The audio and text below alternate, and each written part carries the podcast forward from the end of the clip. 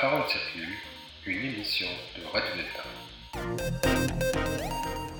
Bonjour à tous, je m'appelle Philippe Liénard, je suis euh, avocat honoraire, euh, auteur, éditeur, et puis un certain nombre d'entre vous me connaissent puisque je suis aussi franc-maçon et je gravite dans un certain nombre de sphères. Je ne vais pas en faire la publicité là, ça ne sert strictement à rien du tout. J'ai je me suis permis d'écrire un, petit texte compte tenu du contexte particulier dans lequel nous vivons pour le moment.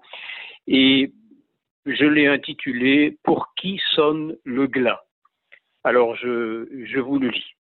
En ce lundi 4 mai 2020, jour dédié à la Lune symbolique forte, puisque c'est le jour où j'ai écrit ce texte à 6 heures du matin, à tous, y compris moi-même, en fraternité, amitié et humanité. Et aussi avec humilité au personnel politique, gouvernant ou non, et à mes amis ou non, conseillers divers et communicants. Nous vivons une parenthèse et un virage, c'est dur. La réalité, hélas, politique, dépasse la fiction des plus imaginatifs.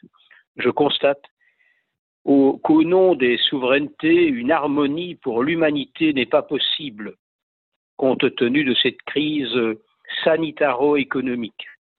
Autre chose, certains savent, mais ils masquent une réalité délicate. Pourtant, ils ne peuvent ignorer que trois choses ne demeurent pas longtemps cachées le soleil, la lune et la vérité. Je leur souhaite de posséder la capacité d'assumer ensuite. L'envie de parler me tarabuste chaque ce ne serait pas raisonnable. L'heure n'est pas à mettre de l'huile sur le feu. Par contre, à toi, à toi que je ne connais pas, ou trop bien, pour qui je pourrais être sans illusion, sauf à croire en l'homme, et j'en ai fait mon pari de Pascal, je te passe un message avec fermeté. Quand tu ne respectes aucune des précautions aujourd'hui claires des médecins experts au-delà de la cacophonie politique, tout pays confondu, alors qu'elles sont limpides, quand tu ignores ce qui se passe à l'heure des médias accessibles démultipliés chaque jour, quand tu te farfouilles le nombril pour connaître le chiffre le plus important pour toi, celui de ta ville ou de ton village.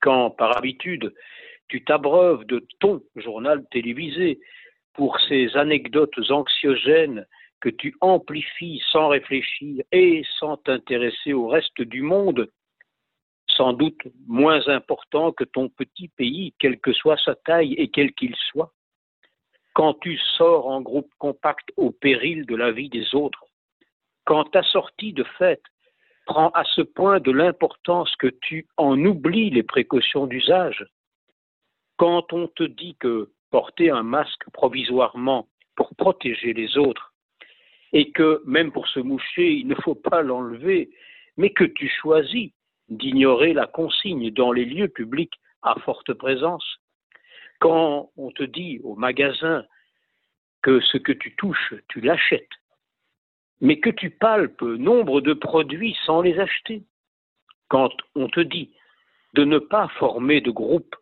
compact, ni d'être trop près d'inconnus, mais que tu t'en fiches, quand la réouverture des drive restaurants de fast-food est synonyme de libération, sans que tu saches comment sont fabriqués les produits, par qui et où.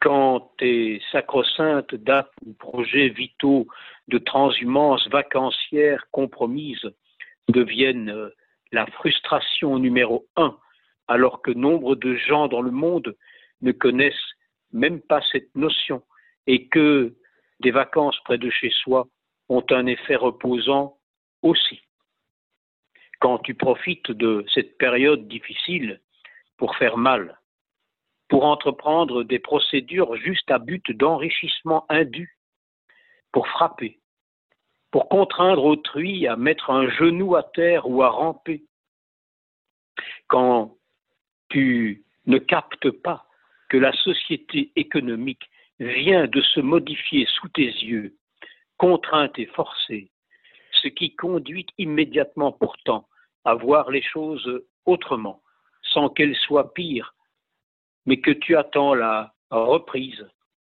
quand tu ne comprends pas par l'évidence de l'origine de ce nouveau virus l'évolution du monde, le risque clair de deuxième vague, les manœuvres géopolitiques, stratégiques, politiques et économiques planétaires qui t'échappent certainement, quand, sans être exhaustif, tu ne te sens concerné par cette crise générale que dans ta force de crédit, sans alléger la dureté des autres et sans revoir ta manière de vivre, quand tu ne penses ni à tes enfants en les protégeant, ni aux très âgés, fragilisés, qui furent les jeunes d'hier et qui ont construit ton monde, quand tu ne te soucies pas du sort des sans-abri, des gens confinés dans la rue ou engoncés dans des cartons, de ceux qui vivent en boîte comme des sardines,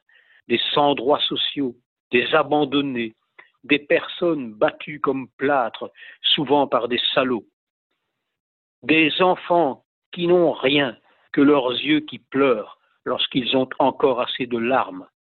Quand tu es tout cela, tu ne mérites aucune considération.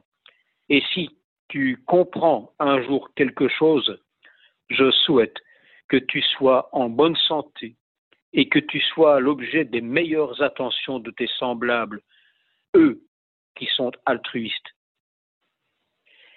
Une des solutions douces pour éviter cette contagion peut être d'imaginer des, des tests que les autorités peuvent veiller à organiser et qui concernent ceux qui n'existent pas administrativement. Il pourrait peut-être suffire pour eux, comme pour tous, de prévoir des points mobiles ou pas de tests sanguins dans des quartiers, dans les villages, sans analyse autre qu'un simple réactif via un pic-doigt appliqué soi-même ou par un bénévole non nécessairement soignant, comme cela se fit euh, à une certaine époque, à la sortie des boîtes de nuit, euh, lors d'une épidémie dont on a beaucoup parlé il y a quelques années, et tout ça sans nécessité de se déclarer ou de produire une carte vitale. Idée pragmatique, féconde et non liberticide, soumise par une personne de mes proches au ministre compétent voilà deux semaines. À force de faire n'importe quoi, c'est l'humanité entière qui sera en danger. Et mon propos n'a rien d'anxiogène, ce n'est pas son but. Mais si cette phrase ne te parle pas, demande à ceux qui ont vécu une guerre, qui aura une approche autre que dans tes films ou dans tes séries abétissantes. Si demain, pour un temps long, la règle devient de ne pas pouvoir aller dans le village d'à côté, dans l'arrondissement voisin, dans le département ou hors de sa région ou hors d'un pays, sans une autorisation ou un contrôle de police, de gendarmerie ou de militaire. Si le couvre-feu est instauré, si le rationnement est instauré, si ta liberté qui passe par celle des autres ressemble à une peau de chagrin, et si la contrainte non librement consentie est le seul langage que tu entends, ne sois pas surpris. Ce sera le monde que tu auras appelé de tes voeux. Tu vivras enfin en idiocratie et en dictature générée par inconscience du bien général. Si tel n'est pas ton vœu, par contre, réagis. Pense aux autres comme à toi-même.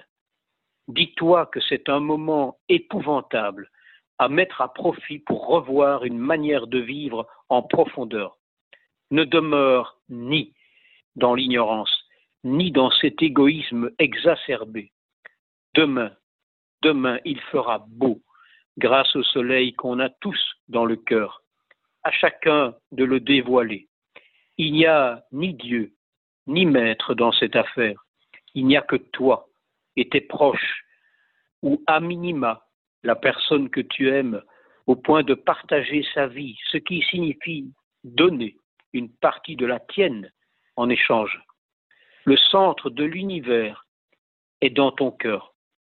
C'est un lieu où paix, altruisme, sérénité, absence de colère et envie de vivre cohabitent sans masque, car il n'y réside pas de virus. Porte-toi bien, mon ami, mon frère. Pense peut-être que si tes convictions ne sont pas contraires et n'y sont pas contraires, que l'homme doit avoir les pieds sur terre, l'amour au cœur, et que cela lui permet d'avoir la tête dans les étoiles et de connaître l'univers et les dieux. Ma première pensée d'encouragement va à ma compagne, à ma famille aussi. Et cette famille, c'est l'humanité. Je vous remercie tous d'avoir prêté attention à mon petit laïus.